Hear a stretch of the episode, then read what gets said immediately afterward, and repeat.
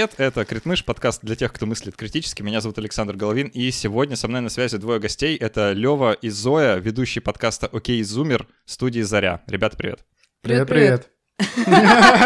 Синхронно разговариваем. Уже синхронизировались, отлично. Мы с ребятами сегодня поговорим про будущее, потому что жизнь долгая, особенно у тех, кто родился не так давно. А, и обсуждать будем действительно то, что будет происходить. Поговорим немножко о нашем представлении о том, как это будет, э, может, о каких-то страхах или желаниях, предположениях.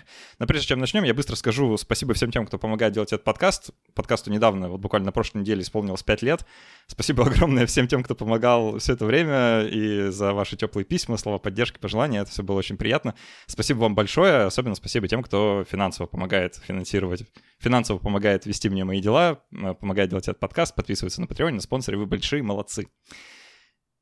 Ребят, давайте начнем с того, что установим какой-то бейзлайн. Надо для всех это пояснить. Я знаю, сколько вам лет, но на всякий случай. Э, мне 32 года, родился в 91 году. Давайте вы каждый про себя скажите.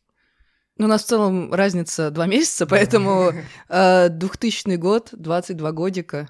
Э, да, вот такие мы маленькие. Мы захватили еще 20 век чуть-чуть, самую малость. Ну, э, я, я тоже не то чтобы сильно много, но у меня, наверное, больше воспоминаний про это время. А, я не знаю, делали вы когда-нибудь такое мысленное упражнение, но я на этом упражнении себя ловил периодически. Я как бы вот так вот проецирую свою жизнь вперед и думаю, до какого года я могу дожить. Ну, как так, если, если адекватно оценивать, э, ну, как бы, продолжительная жизнь, да, ну ты думаешь, ну вот, ну лет 80, ну нормальный срок, да, 80 это как ну, солидно, да, 80 нормально. Прям я думаю, ну вот там очень. я в 90... Да, я в 91 Особенно родился. для мужчины 8... в России прям очень позитивно. это, это хорошая планка, да, я согласен. Э, и вот я думаю, ну там 2071, типа вот еще в адеквате каком-то можно застать и так посмотреть вообще, что с человечеством будет.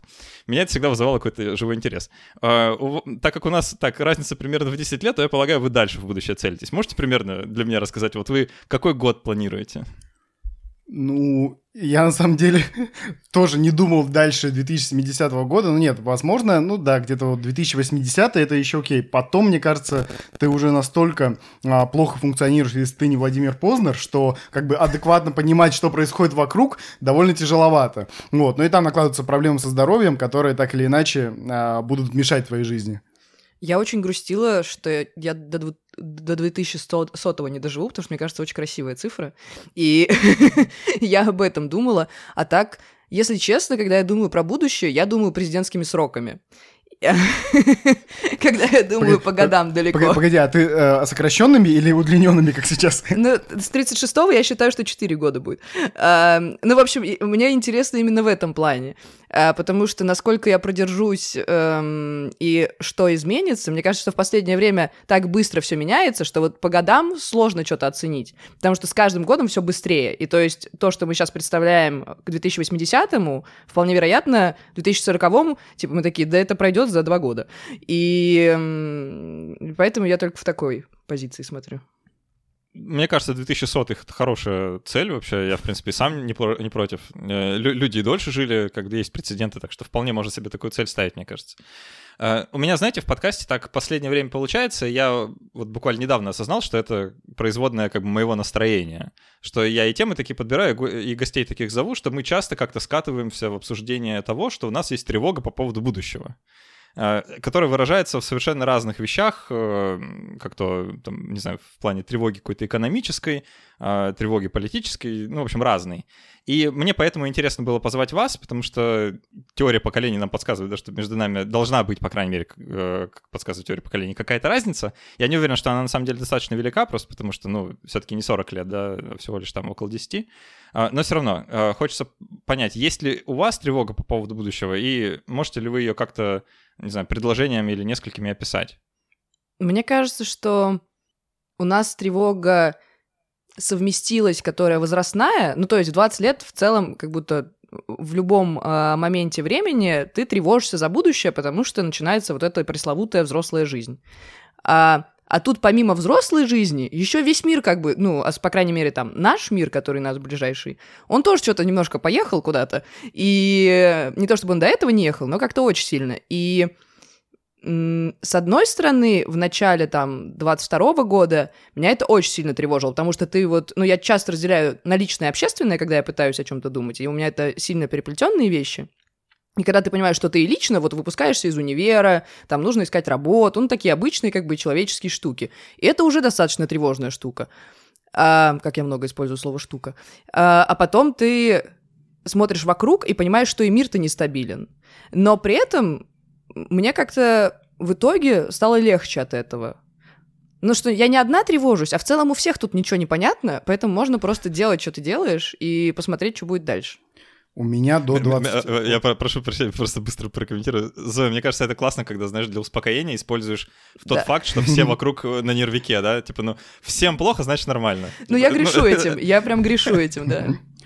У меня раньше была такая штука, что я рассчитывал, что вот все наладится. Это было у меня прям очень ярко выражено во время пандемии, в самом начале, вот сам первый весенний карантин 2020 года, я тогда уехал в родной город свой, и я такой, господи, сколько мне тут сидеть, хоть бы это закончилось на следующей неделе, хоть бы еще через две недели, и вот так вот я мыслил. Потом я понял, что ничего не закончится, будет только ухудшаться, и у меня, э, и катализатором таким стал 22 год, когда я понял, ну, дальше будет только хуже, и поэтому, когда я выстроил себе такую стратегию в мозгу, что когда идет, идет какой-то разговор или какие-то мысли о будущем, то я всегда принимаю, что будет плохо, но может быть что-то повернется. То есть у меня здесь какой-то вот такой а, пессимизм с нотками оптимизма, который мне как раз помогает и а, не дает окончательно отчаяться, но при этом я не рассчитываю на то, что вот а, трава позеленеет резко, а, небо посинеет и наступят а, какие-то хорошие времена. И а, эта мысль как-то, ну, приводит в порядок как там это в этой известной поговорке, да,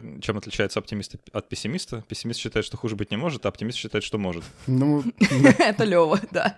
Ну, блин, мне кажется, что еще очень сильно мы, ну, мы с Левой дружим, поэтому во многом знаем какие-то тревоги друг друга, и вот эта жизнь одним днем в какой-то момент у нас включилась, и от этого стало проще. Я прям помню, как я смотрела Шульман, иностранного агента, и она э, очень так пессимистично говорила про то, что, ну, эм, завтра с вами встретимся, если ядерная война не начнется. И, ну, типа там, э, давайте проживем сегодня, а там посмотрим. И вот правда, когда ты в этом живешь, понятно, что как-то мы там планируем, потому что мы еще и студию строим, и, ну, все равно как-то жизнь надо планировать, что-то делать. Но вот это ощущение, что ты что ты в каком-то полете, оно стало не тревожным, а кайфовым. Окей. Okay. А, ну, давайте, может, более конкретно попробуем какие-то тревоги словить, потому что мы пока говорили так исключительно общо. Я полагаю, что э, тут причем как бы и э, военная ситуация, все, что происходит там в плане каких-то боевых действий, то здесь, то там, э, на самом деле даже не особо важно где, главное, что это влияет, да, на э, так или иначе на твое состояние. А что еще? Есть вот какие-то вещи, которые вас, не знаю, может быть, не ежедневно, а как-то периодически тревожат и заставляют задуматься о том, что, может быть, не получится увидеть 2100. У меня есть такие вводные данные, которые надо сразу сказать. У меня диагностировано ПРЛ, и у меня была депрессия, поэтому тревога — это в целом часть моей жизни. И, ну, каждый день она может проявляться в зависимости от разных триггеров, поэтому как бы изначально я немножко это а, upper level в тревожности и вообще в эмоциях. Наверное, такой первый вброс, который мне пришел в голову, я еще лет 19 читала книжку «Важные годы» про период от 20 до 30. Я ее открыла, начала читать, мне стало очень тревожно, я ее закрыла. Потому что там вся книжка буквально все зависит от того, что ты сделаешь за эти 10 лет. Вся твоя жизнь. Ну, как бы, и я такая, ну, хорошо, спасибо, вы очень мне помогли, я закрою, больше возвращаться к этому не буду. Проснешься в 30 лет такая, ну, слава богу, прошла. Да, да, да. Ну, как бы я... Я про эту книжку услышал впервые, когда мне было лет 28, и я как бы так э, ознакомился с тезисом и понял, не, все, я, я даже не буду углубляться, потому что уже поздно. Вдруг я не успел, да, надо за два года все доделать быстро. Эм, но сейчас я вот открыла ее там полгода назад, и я такая, о, нормально, типа, я двигаюсь в целом. Вот, поэтому какая-то тревога, наверное, у меня есть в плане самореализации и вот этого вот. Ну, то есть, мне кажется, еще это очень э, скомканное вместе, потому что у тебя в 20 начинаются и ну там и работа, и какие-то там уже серьезные э, отношения в плане романтических, какие-то там э, серьезные решения в плане, где ты живешь, а ты живешь вообще в том ли городе, в котором ты хочешь. И это все одновременно и зависит друг от друга. И ты такой, Э, вот. Но, наверное, самая тревожащая штука, которая меня в этой книжке как раз убила сначала, это про работу и про самореализацию. Но вот мне кажется, что большинство зумеров или какое-то большое количество волнует вот именно вопрос самореализации, потому что очень много на тебя наседают, как ты должен там добиться карьерного успеха к такому-то возрасту, и если ты его не достигнешь, то все, а, ты вечно про, э, будешь э, сидеть на одном месте, там типа в одной должности, и никак а, ты его не повысишь. Плюс а, на тебя влияет а, условно жизнь соцсетей, где выставляют, какие они успешные, как они ездят на Бали, как они ездят на Мальдивы, и ты такой, а я что, а у меня что происходит? И вот эта вот тревога, она тоже есть, просто м- лично у меня она очень ситуативная. То есть, когда он, э, я думаю о том, что как я хочу продвигаться в плане карьеры, то мне тоже такой, господи, неужели сколько я здесь буду еще работать в этом месте? И я не про если что я про какую-то ну, э, э, обыденную работу, там 5 на 2 условно. Вот, и такая тревога тоже возникает, вот, но я стараюсь в, эти, в этот момент выпить э, какое-нибудь успокаивающее, уснуть и такой, ну ладно, все, все, все. Алкоголь выпить, давай будем честными. Нет, успокаивающее, успокаивающее. успокаивающее. Он успокаивает. Да, алкоголь, а. алко... от алкоголя э, только больше тревожит в этом случае. Это, смотря сколько пить, наверное. А, но э, это... Ну ладно, не будем углубляться в эти тонкости. А, вы же знаете наверняка, да, что про зумеров ходит такой мем по интернетам, что вот есть думеры вместо зумеров.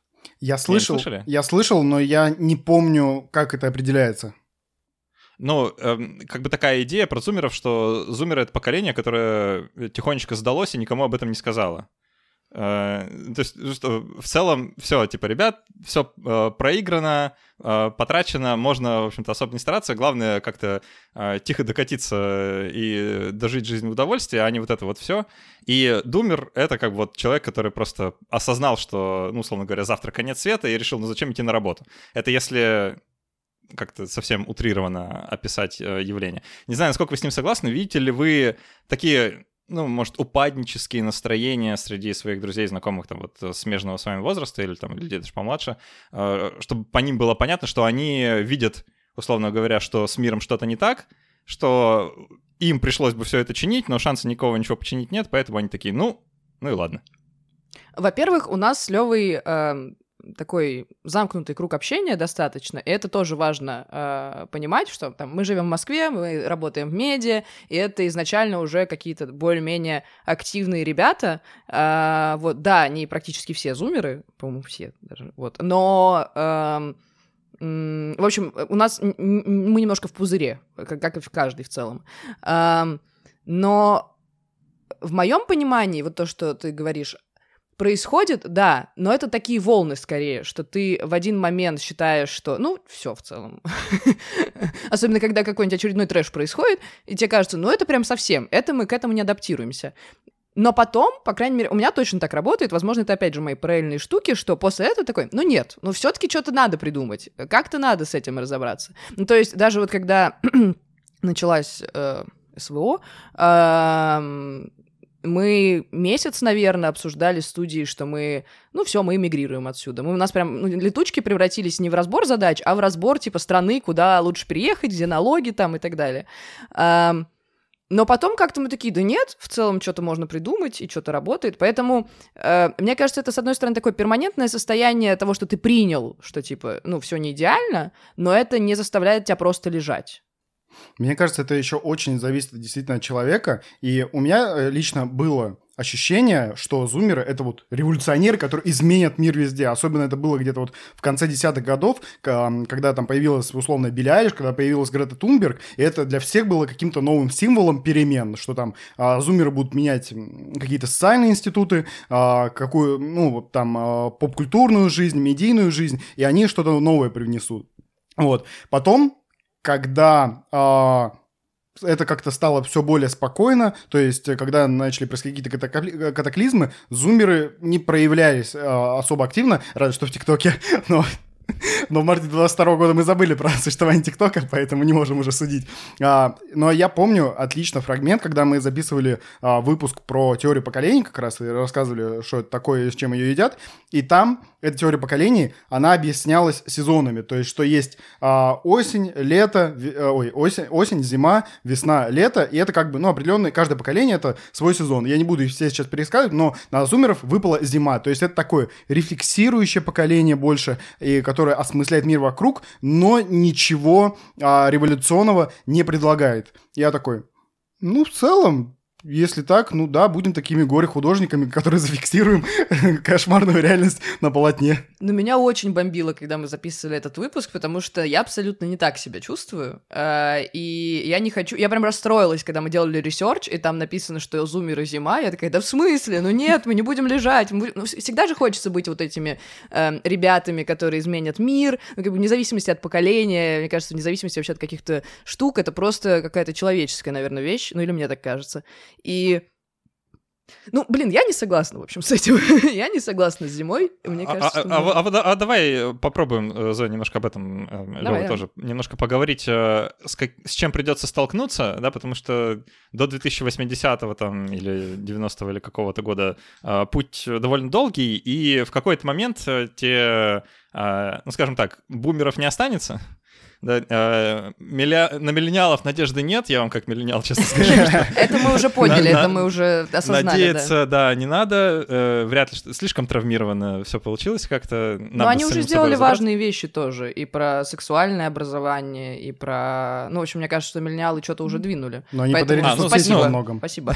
Да, типа, ну и хватит с нас. Ну, в целом, да, уже галочку можно поставить, что молодцы. То есть, эм, э, в целом мы готовы, да, я за всех миллениалов сейчас говорю, готовы передать факел ответил как бы э, следующим. Э, видимо, вам. И так, если попытаться ну, тезисно перечислить, что ли, да, вот как мне кажется, с чем вам придется столкнуться в полной мере, потому что я к тому моменту буду уже, ну так, э, не знаю, я свою роль вижу просто такой, я буду отвлеченно рассуждать, это вот, наверное, то единственное, что я смогу сделать, да, и показывать, что вы делаете неправильно, а вам придется делать. Что делать, как мне кажется? У нас, очевидно, назрели всякого рода политические кризисы, я сейчас вот вообще не про Россию говорю, а в целом, да, потому что вы наверняка слышали про прогнозы о том, что вот, значит, там США пойдет войной на Китай из-за Тайваня, из-за а, микропроцессоров, там еще за что-нибудь, за, не знаю, за что там. А, потом а, посмотрите, что происходит с Турцией, да, с Евросоюзом, все там друг от друга отгораживаются стенами, а, выходят отовсюду.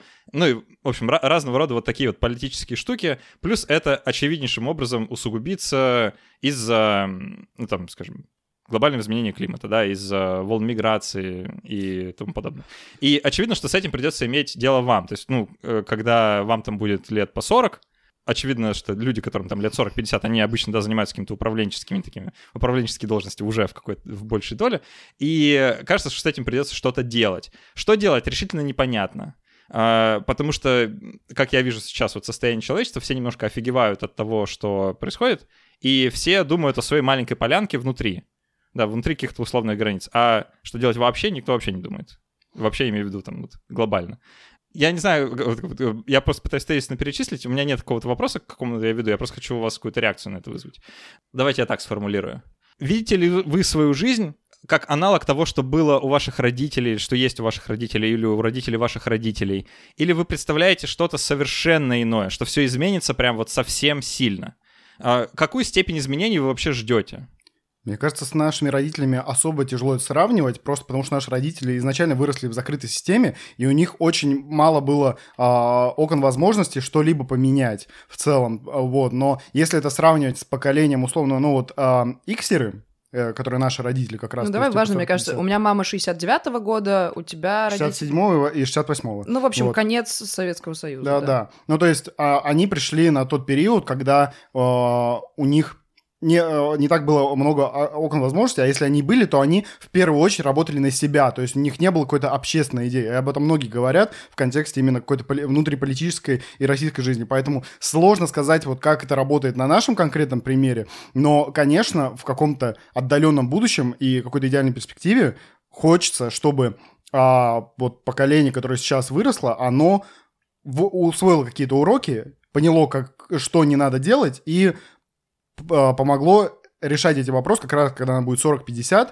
вот, потому что сейчас это во многом такая, ну, могу назвать, наверное, в какой-то степени активистской деятельностью, как та же самая Грета Тунберг, то есть она говорит о проблеме, но она не управляет никакой компанией, она не менеджерит, и, наверное, пока она к этому не готова, но она привлекает внимание к этой проблеме, и, наверное, вот сейчас очень важно зафиксировать эти проблемы, проговорить о них, а потом, если никто их не будет решать, то самим, конечно, к ним вернуться. У меня есть... Я всегда по пунктам разговариваю, поэтому я буду по пунктам. А, во-первых, вот это ощущение, что мир сходит с ума, на мой взгляд, перманентное. Ну, то есть, если бы мы созвонились с тобой 10 лет назад, да, условно, в, в том же возрасте, в котором мы сейчас, я думаю, мы бы тоже сказали, что мир сходит с ума. Потому что всегда происходит какой-то трэш, э, ну, пока мы... Не знаю, я не верю вот в эту идеальную картинку будущего, в котором ничего не происходит. Хотелось бы, конечно, чтобы это было минимально в плане там военизированных конфликтов, потому что, ну, это, ну, блин, чуваки, типа 21 век, пора бы уже как-то из средневековья чуть-чуть уйти. Но какие-то проблемы все равно всегда будут. Э, та же экология, какие-то кто-то там опять не договорился. А, просто это, наверное, будет работать в там, информационных войнах, в денежных э, ситуациях, а не в вооруженных конфликтах. Вот, это первое, как бы, то есть, что это мы не мы такие уникальные, у которых э, типа трэш происходит. В целом, mm. э, как будто нас же наоборот важно понимать, что мир становится все-таки более гуманистичным, и ну, мы все равно лучше сейчас живем, чем те же наши родители, потому что, ну вот, я, если честно, да, мы катимся вроде в Советский Союз, но э, у нас есть интернет, и вообще, ну, как бы, я не представляю, моя бабушка... Давай, подвинь ножку. Лёва подвинул ногу. А, моя бабушка родилась в 36 году, я не представляю, как она прожила вот, ну, вот этот весь трэш. Я не представляю, как бы я прожила в Советском Союзе. Поэтому э, как бы происходит что-то, но с этим чем-то уже сталкивались, во-первых, а во-вторых, оно может быть и попроще. Э, следующий, значит, поинт. Э, мне хочется это менять, мне хочется вообще многое менять. Я как-то, я не помню с какого возраста, но у меня есть воспоминания, что я в 12 лет, даже когда были м, выборы 12 -го года, логично, э, президентские, я прибегала к маме и говорила, голосуйте за Прохорова. Я не знаю, откуда вообще эта мысль у меня была в 12 лет. Ну, типа, может, в интернетах я что-то там э, получила. Потому что до этого я говорила, что мой папа Путин. Э, потому что у меня папа просто в семье нет, поэтому я как бы искала его везде, а самый главный появляющийся на экране был... Батя нации, как пел Лукимил. Да, да. А, ну, блин, благо Путин коротышка, а я ро- рост 179, поэтому нет, это невозможно, слава богу.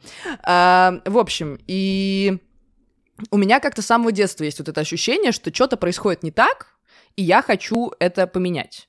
А, поэтому Э, это сложно каждый раз, конечно, себя продолжать в этом держать. Я вот недавно задумалась, наши друзья э, переехали в Испанию, а, они жили в Москве, учились с нами тоже вместе, вот, одна девочка из Украины, парень из Приднестровья, и они переехали в Испанию, сейчас у них там, они в Валенсии, у них все хорошо, и они такие, э, раньше они думали, что они поедут потом после всего этого восстанавливать Украину, сейчас они уже такие, мы, скорее всего, здесь останемся, там, я понимаю, что здесь там классно будет родить детей, и вот это все, я, я смотрю на них, какая кайфовая жизнь, они еще рассказывают про все вот эти экономические штуки, что им выплачивает Испания, потому что девочка украинка, что у них есть там какие-то льготы, что там, э, блин, бездомные ребята живут вообще нормально, потому что у них там пособие по безработности типа 1000 евро. Ну, в общем, и, как бы, и ты такой, ого, это жизнь. а тут ты в России, типа, работаешь, там впахиваешь, э, у тебя нет сиесты, и, ну, ты Выживаешь, не поним... проще говоря. Да, но ты выживаешь, ты вроде дофига всего делаешь, но вот этого какого-то там стабильности и счастья вообще непонятно. То есть завтра там могут прикрыть все, что ты делаешь, и нет вот этого ощущения, что там страна тебе помогает. И я задумалась, может быть, я хочу в это спокойствие и не хочу ничего решать. И вот на самом деле это очень э, актуальный сейчас у нас разговор для меня. Я хочу тоже там выпуск Morning Routine про это в какой-то момент записать. Это мой авторский подкаст, где я просто ною. А, и не знаю, мне кажется, я все равно вернусь к тому, что я хочу что-то менять. Но я не уверена, что это больше про зумерство, возможно, это больше про меня.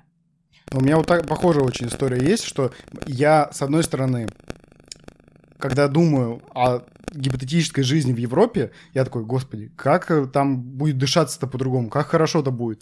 А затем я анализирую просто то количество эмоций, как негативных, так и позитивных, которые я испытываю здесь от деятельности работы в медиа, и я вот пытаюсь вот понять, вот э, когда я привык к этому ритму, когда все что-то происходит, каждый год у нас какое-то новое веселье, насколько э, этот ритм, э, насколько я по нему буду скучать условно спокойной европейской жизни, которая, ну, хотя бы не такая турбулентная, и как бы, ну, там ты расскажешь про выборы условные, про то, что Канский кинофестиваль начался, про то, что сериальчики там... Сериальчики снимают. Да, сериальчики снимают, Netflix что-то там приходит, ну, как бы, все гораздо более спокойнее, более спокойно. Вот, и я вот э, все больше и больше думаю э, и все больше и больше понимаю, что на самом деле вот этот вот драйв, который я испытываю конкретно здесь, я по нему, мне без него будет очень тяжело, потому что он дает, помимо большого количества а, тревожных состояний, беспокойств, он дает дикий ритм, что ты постоянно что, э, где-то вертишься, и ты гов- должен говорить о проблемах. Привет, э, Александр из будущего здесь. Во время монтажа это записываю. Возможно, вы заметили, что когда Лева говорит, периодически появляется такой неприятный э, электрический звук. Это, к сожалению, дефект записи, с которым особо ничего не сделать. Я по максимуму постарался его как-то спрятать и убрать, но порой он будет слышен. Я заранее прошу у вас у всех прощения. Надеюсь, что это не помешает вам насладиться остатком этого эпизода. Ну, чтобы это сообщение не звучало исключительно технически, давайте я воспользуюсь случаем и скажу, что Теперь можно подписаться на телеграм-канал подкаста Критмыш, ссылка есть в описании. Наконец-то, да, есть телеграм-канал, где я буду постить разные вещи, которые с подкастом происходят помимо эпизодов. Буду делиться какими-то материалами, которые во время подготовки мне попадаются, какими-то интересными видео, статьями и так далее. А, можно будет комментарий к выпускам оставлять, ну и все такое. Так что, пожалуйста, подписывайтесь, буду очень-очень рад. Передаю слово обратно себе из прошлого я теперь, позвольте, ворвусь тогда совсем с какими-то апокалиптичными э, предсказаниями, просто потому что э, к первому пункту, который ты, Зоя, перечислила, что да, все всегда говорят, там, каждое поколение не спроси, все скажут, что мир куда-то катится, поэтому он все время куда-то катится, эрго он все время стоит на месте. То есть э, у всех все время одно и то же. Да, то есть это как такая попытка сказать самим себе, что ничего на самом деле совсем катастрофичного не происходит, потому что всегда происходит что-то катастрофичное, или, по крайней мере, люди так говорят. А значит, все норм. То есть, ну, раз всегда так было, значит, ну и нормально. Но мне не кажется, что это правда.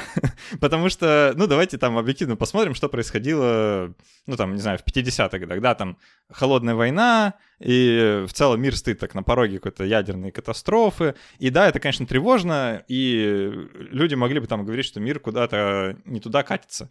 Но внезапно оказывается, что люди, которые тогда были, что во главе Соединенных Штатов, что во главе э, Советского Союза, они-то вообще-то не хотели этого всего, и оно поэтому и не случилось, да, то есть не было людей, которые такие, да, давайте закидаем друг друга ядерными бомбами, не было.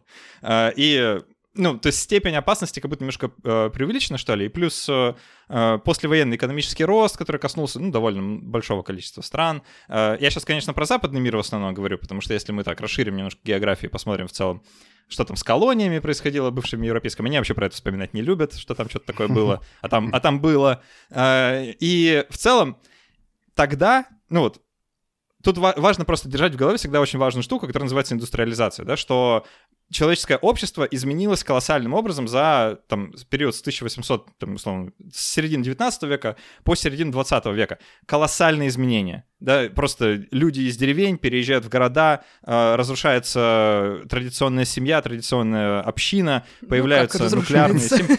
Все еще не разрушил, простите. Ну, ну это, это, следующая, это следующая степень разрушения. Дай дому, дай этому этажу еще постоять. это, это уже другая традиция просто, совсем, совсем не та.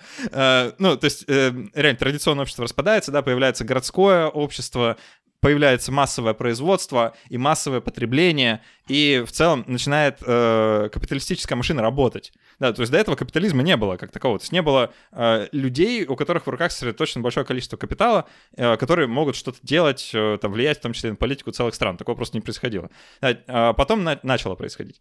И в целом это был рост как бы такой э, достаточно быстрый, во многом экспоненциональный, и мы находимся э, ну, очень далеко на этой экспоненте уже. Вот в текущий момент можно сказать, что у нас как бы новый виток индустриализации происходит из-за появления вообще digital инструментов разных, из-за того, что э, все больше увеличивается эффективность труда, да, ну вот мы с вами сейчас общаемся, да, находясь за тысячу километров, я не знаю, сколько там между нами конкретно, да, но 760, мы каждый сюда записывает... если ты в Питере.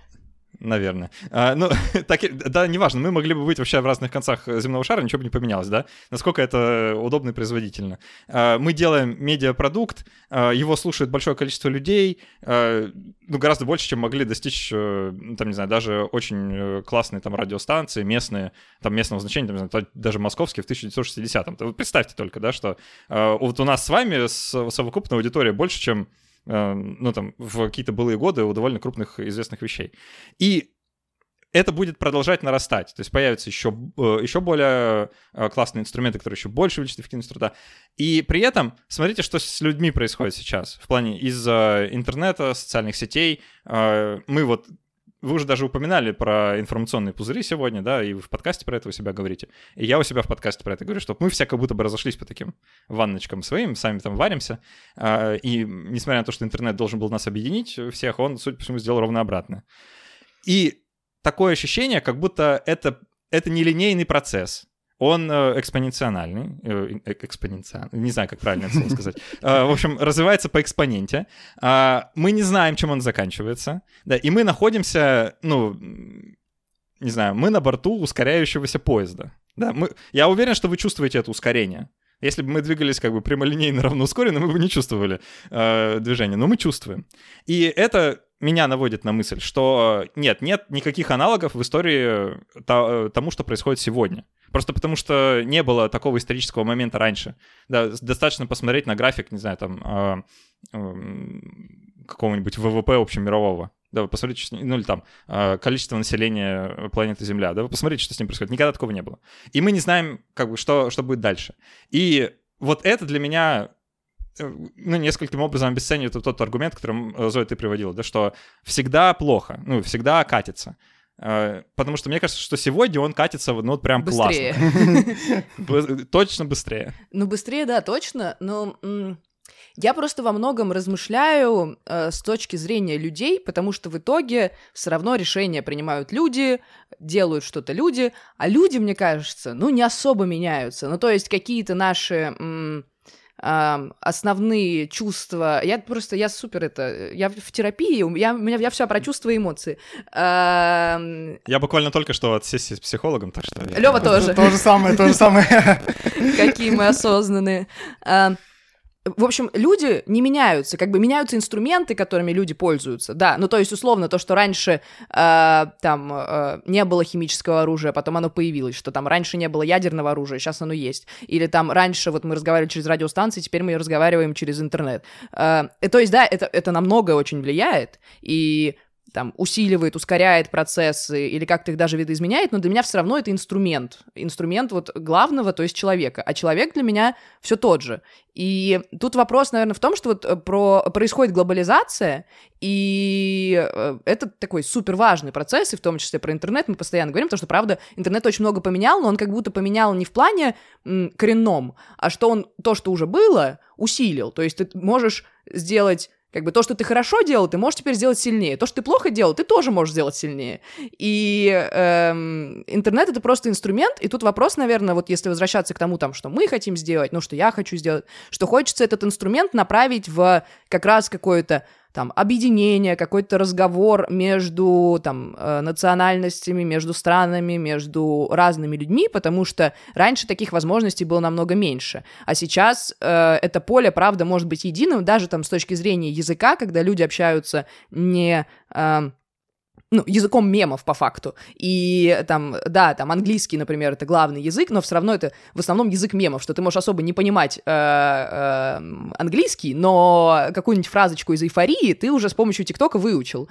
И это вроде такие забавные вещи, но которые на самом деле, мне кажется, могут привести к объединению и обсуждению. Понятно, что, наверное, про него всегда все говорили, что вот нам нужно там, я не знаю, что после там э, Второй мировой там заключили вот этот, э, э, господи, договор, что вот, ну, в общем, создали ООН, решили там что-то. И как бы всегда были вот эти вот попытки к объединению, но они что-то как-то, ну вот, до конца так и не происходит, потому что, на мой взгляд, потому что это объединяются не люди и не какие-то большие сообщества, а объединяются чуваки, которые сверху сверху стоят. А чуваки меняются, у них свои там супер куча интересов.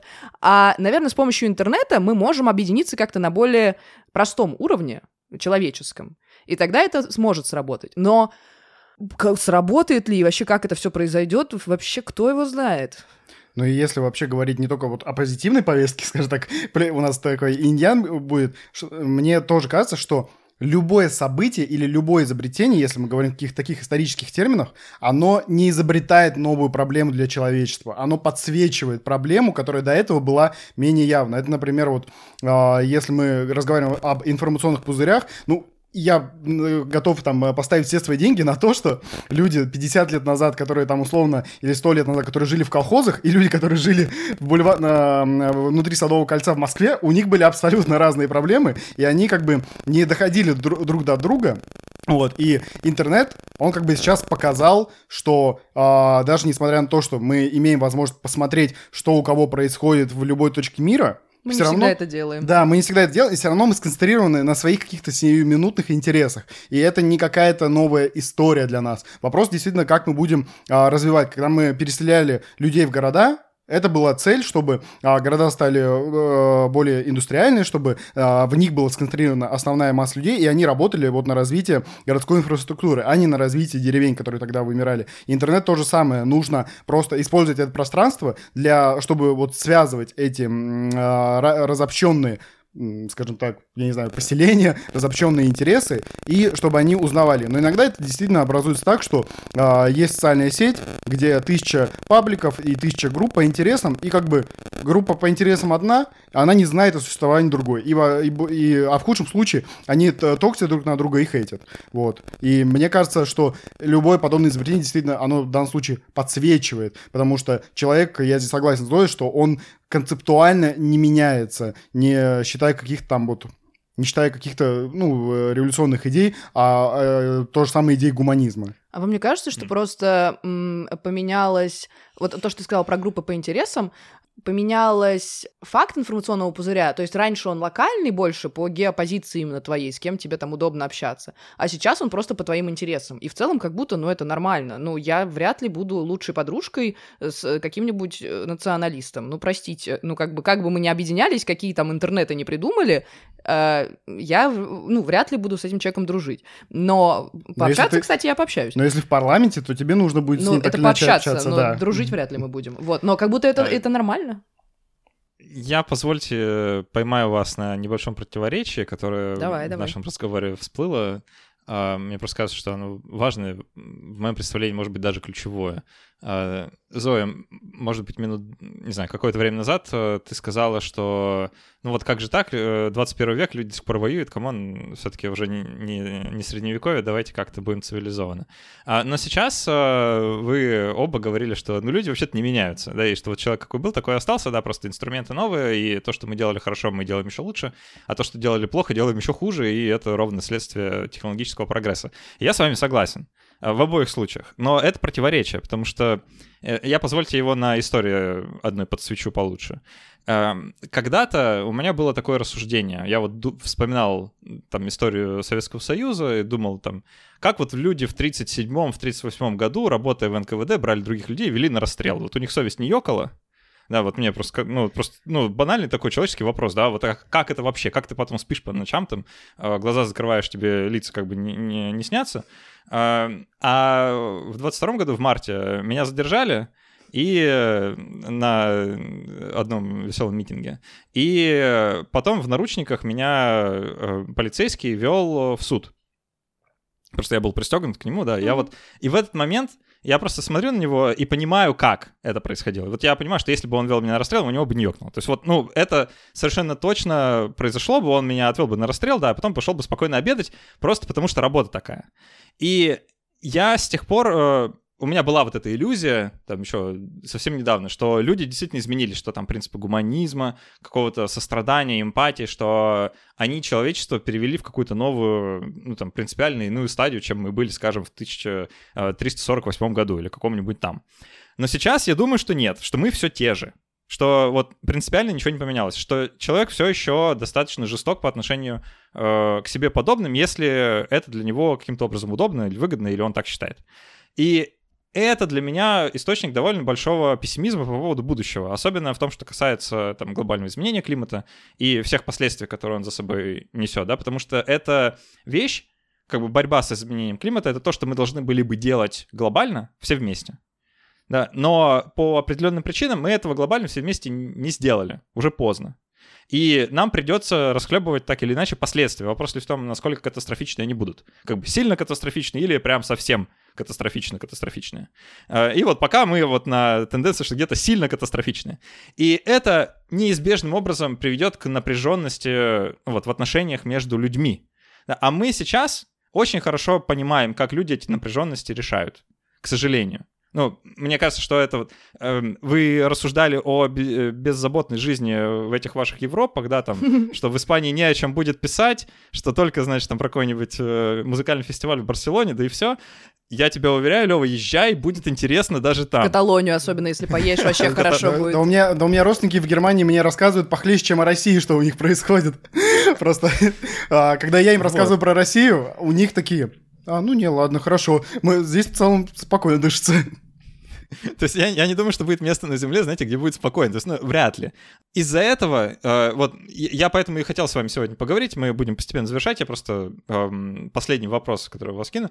Э, часто разного рода философы, они молодежь и вот людей, которые занимаются таким молодежным активизмом, критикуют за то, что активисты часто борются за какие-то изменения, при этом не предлагая реальных изменений. Как бы, ну вот, скажем, все, что связано с экологическим активизмом, да, вроде там в стиле Греты Тунберг. При всем уважении к э, Гретте. Э, но реальных изменений она не добивается. Она добивается... Внимание. Э, ну, может можно это назвать внимание, или изменение через вот какую-то нормативность, да, то есть она не предлагает кардинальный слом того, как мир устроен, она предлагает нормативный слом, да, то есть давайте сделаем э, так, как мы всегда делали, но вот в эту сторону теперь. А нам как будто бы, э, опять же, некоторые философы вроде Славой Жижика, если да. послушать, mm-hmm. то вот он скажет, да, что нужно-то вообще-то вообще все поменять, да, буквально то, как человечество устроено, а за это вообще никто не борется, и поэтому, ну вот я его перефразирую вольно сейчас, да, поэтому мы обречены нафиг. А, как вы думаете, можем ли мы увидеть вот такой тип активизма вообще, что ну, там от э, людей вашего поколения или от более молодых или вообще от кого нам его ждать? Да, когда придут люди, которые мы все живем неправильно и надо поменять все, ну или почти все. Мне, кажется, что это возможно, просто, ну, сейчас объективно у нашего поколения недостаточно ресурсов, чтобы это сделать. То есть, ну, у нас не хватает ресурсов аппаратно, условно, чтобы в каких-то организациях э, сидеть и предлагать какие-то конкретные изменения. Ну и в целом это какие-то нормальные, э, в меру эйджистские там представления. Наверняка Зумер действительно, им еще там, э, я не знаю, в Greenpeace, который признан нежелательной организацией. Сегодня, да. Сегодня, да. А, наверное, сейчас они не смогут эффективно построить этот аппарат финансовых ресурсов недостаточно. И, но у, у зумеров есть голос, и очень яркий. И этот голос, а, этим, с помощью этого голоса они привлекают внимание к проблеме. И это тоже не стоит э, э, недооценивать, потому что э, это довольно... Когда, когда ты привлекаешь внимание к проблеме, люди, э, из, э, которые сидят каких-то больших серьезных креслах, есть шанс, что они хотя бы на это обратят. Не все. Наверняка там обратит э, внимание какой-нибудь один чудак, который как-то зашевелиться и попробовать что-то изменить. Может, у него не получится, но это уже, ну, какое-то какое движение, какое-то э, какое-то минимальное внимание, которое требуется. И в этом плане я думаю, что многие зумеры, ну, мы просто зацепили за пример Гет Тунберг, она очень ярко э, как бы себя выражает. Такие люди тоже нужны, ну и такие люди в истории э, тоже, их было множество людей, э, их было великое множество, которые э, очень громко говорили, но при этом аппаратно они наверняка не так много изменений. Но они при этом остались важными символами. Это, и, не знаю, Мартин Лютер Кинг и Андрей Сахаров, то есть они, у них не было никакого аппаратного влияния, но они выступали на трибуне, и к их голосам а, очень многие прислушивались. Я чуть не хотел тебе сказать, что Сахаров инагент. У меня автоматически как-то в голове появилось.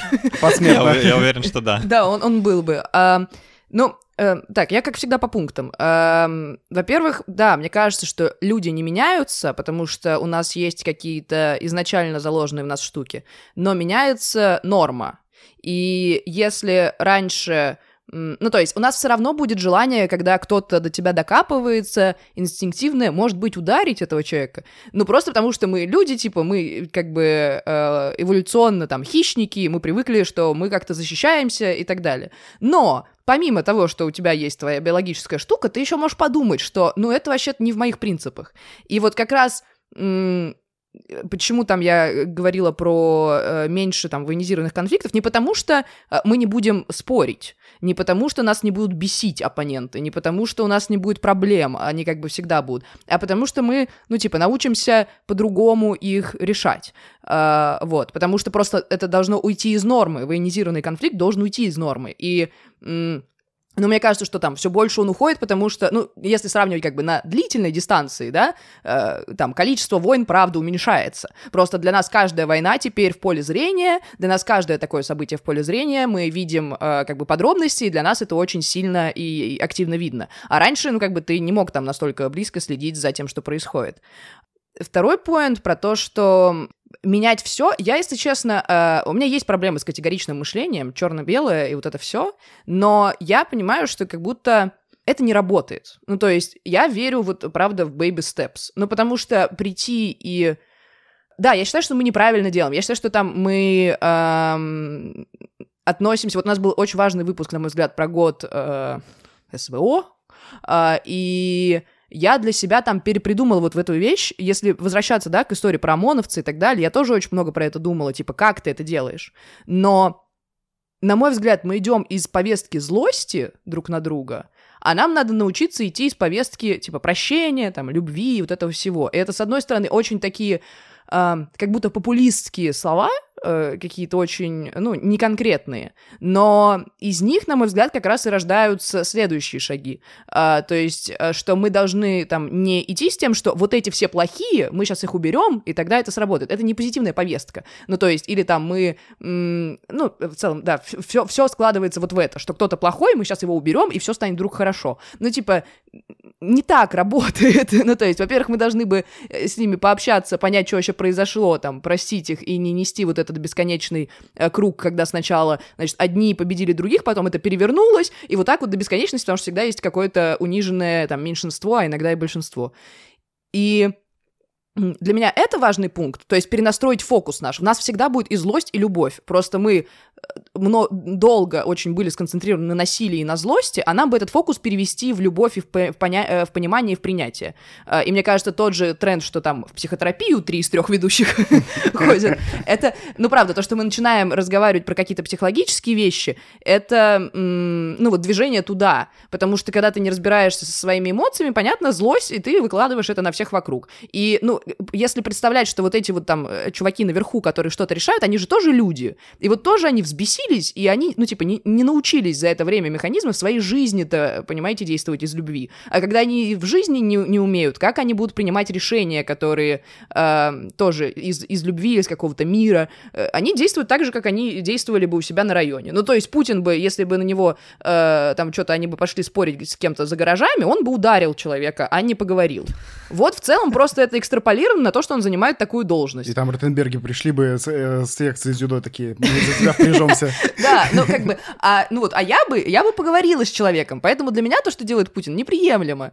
И вот, как бы это такое бесконечная, мне кажется, связь личного и общественного, и я не верю в то, что мы это можем за секунду поменять. Ну, я не верю. Ну, то есть мы не можем прийти и сказать, вы все все неправильно делали, вы все из злости делали, вы все тут ругаетесь, типа, срочно все друг друга любите. Ну, и как бы, и принимайте классные решения, давайте все объединяться, давайте все это экологию. Это классно работает в фильмах. Ну, типа, когда вот за одну секунду это все поменялось. Фильм катастрофу причем, если апокалипсис случится. Но как будто постепенно мы можем к этому прийти. Я правда верю в то, что мы туда идем. Но это меняется на самом деле. Даже если вот посмотреть характер войн, и я говорю не только о текущей специальной военной операции, но и в целом о войнах, которые происходили за последнее время, очень большая доля критики в их сторону. А, ну, мы не будем говорить за все, но вообще в чем проблема а, некоторых современных войн, что они идут, ну, по, по понятиям, скажем так, средневековья, когда а, царь видит соседнее а, княжество такой, захвачу-ка я его, оно мое. И как бы в этот момент общественность говорит, что нет, а, то, э, и ты не можешь так делать, потому что у них есть своя территория, у тебя своя. Царь, сиди на своем троне и там не выходи. Вот. Но и в целом это все равно меняется так или иначе. И сейчас действительно э, информационные войны, которые тоже наверняка во многом они плохи. То есть э, и травля, и буллинг это как бы ужасные вещи, но это как бы ужасные вещи, ой, это ужасные вещи нового времени. И э, с ними придется бороться, когда они перерастут какую-то новую фазу. А те конфликты, которые сейчас есть и которые э, как-то действуются в терминах там вот того же самого э, по, по понятиям средневековья, они резко осуждаются и они минимизируются так или иначе. Давайте я последнее, что спрошу, это на секунду представим, что наступил уже 2080 год. Можете попробовать представить, как вам живется, и, не знаю, какой-нибудь рандомный факт об этой жизни? Блин, я не уверена, что мы по закону можем сказать то, что я хочу сказать. Но надеюсь, что тогда я смогу говорить это по закону. При условии, при условии, что Путин уже не у власти. О, это было бы, да, неплохо. Ну, во-первых, я думаю, что я живу в России.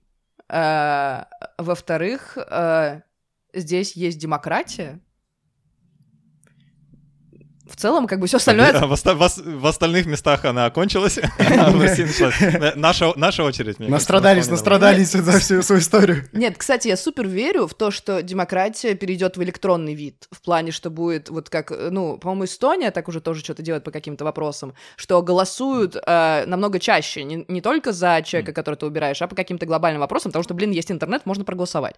Вот, я типа очень... прямой демократии больше. Да, да, да, да, да. Я очень верю в эту историю. Электронное голосование. Ну, нормальное только, ну, на блокчейне, которое нельзя взломать.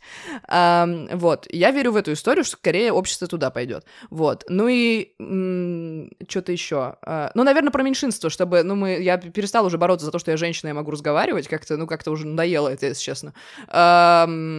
И хочется какими-то более а, интересными проблемами заниматься, а не доказывать человеку, что человек — это человек. У меня большие проблемы с прогнозированием своего будущего и с пониманием, что я вообще хочу, где оказаться. И это не только а, про 2080 год, но и про 2024 условно. Хотя нет, в 2024 я сформулирую, что я хочу, но а, это как бы уже проговорили. Но, наверное, у меня будет похожий запрос про демократию и про то, чтобы а, место, в котором я жил, оно было окружено людьми, которые которые способны э, созидать и рефлексировать, потому что сейчас как бы а, у очень многих людей не хватает времени на рефлексию, и иногда это из-за банальной лени, иногда это из-за что я буду разбираться в чем в себе, зачем, зачем, я, я выпью лучше. Вот, у меня тоже такое проскакивает иногда.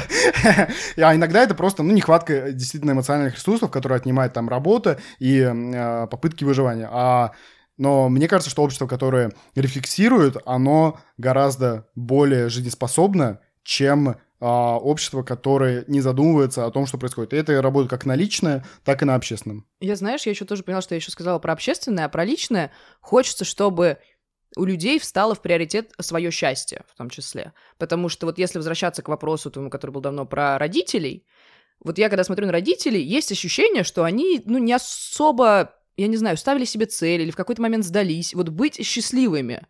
Ну, то есть они как-то живут, вроде норм, но вот э, то, что ты каждый день получаешь кайф от работы, от людей вокруг, от места, от еще чего-то, как будто этого вообще нет в целеполагания. И несмотря на то, что я вот это общественное, там, жертвовать и вот это все, хочется, чтобы в личном плане счастье было у людей в приоритете.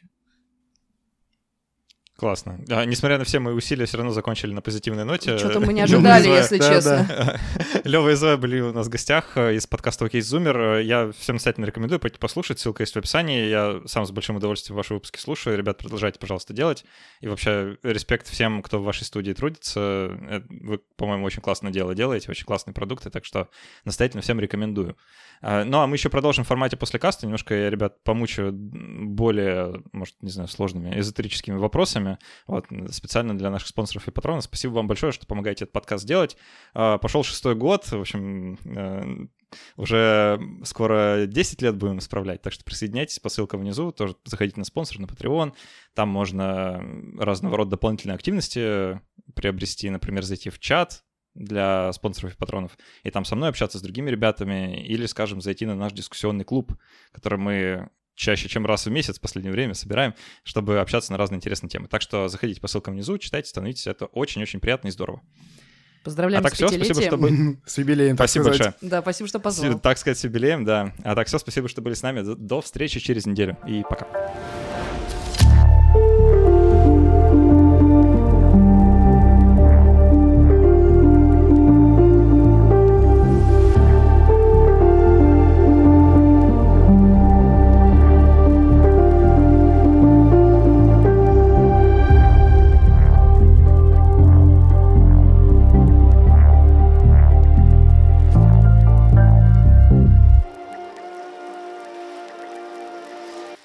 О, э, слушайте, вы меня на самом деле удивили. Спасибо вам большое. Да, аплодисменты э, всем, кто принял участие. Э, Ребят, очень классно с вами пообщаться. И я воспользуюсь тем, что у меня еще есть время вас помучить. И действительно позадаю таких более каверзных вопросов, если вы не против.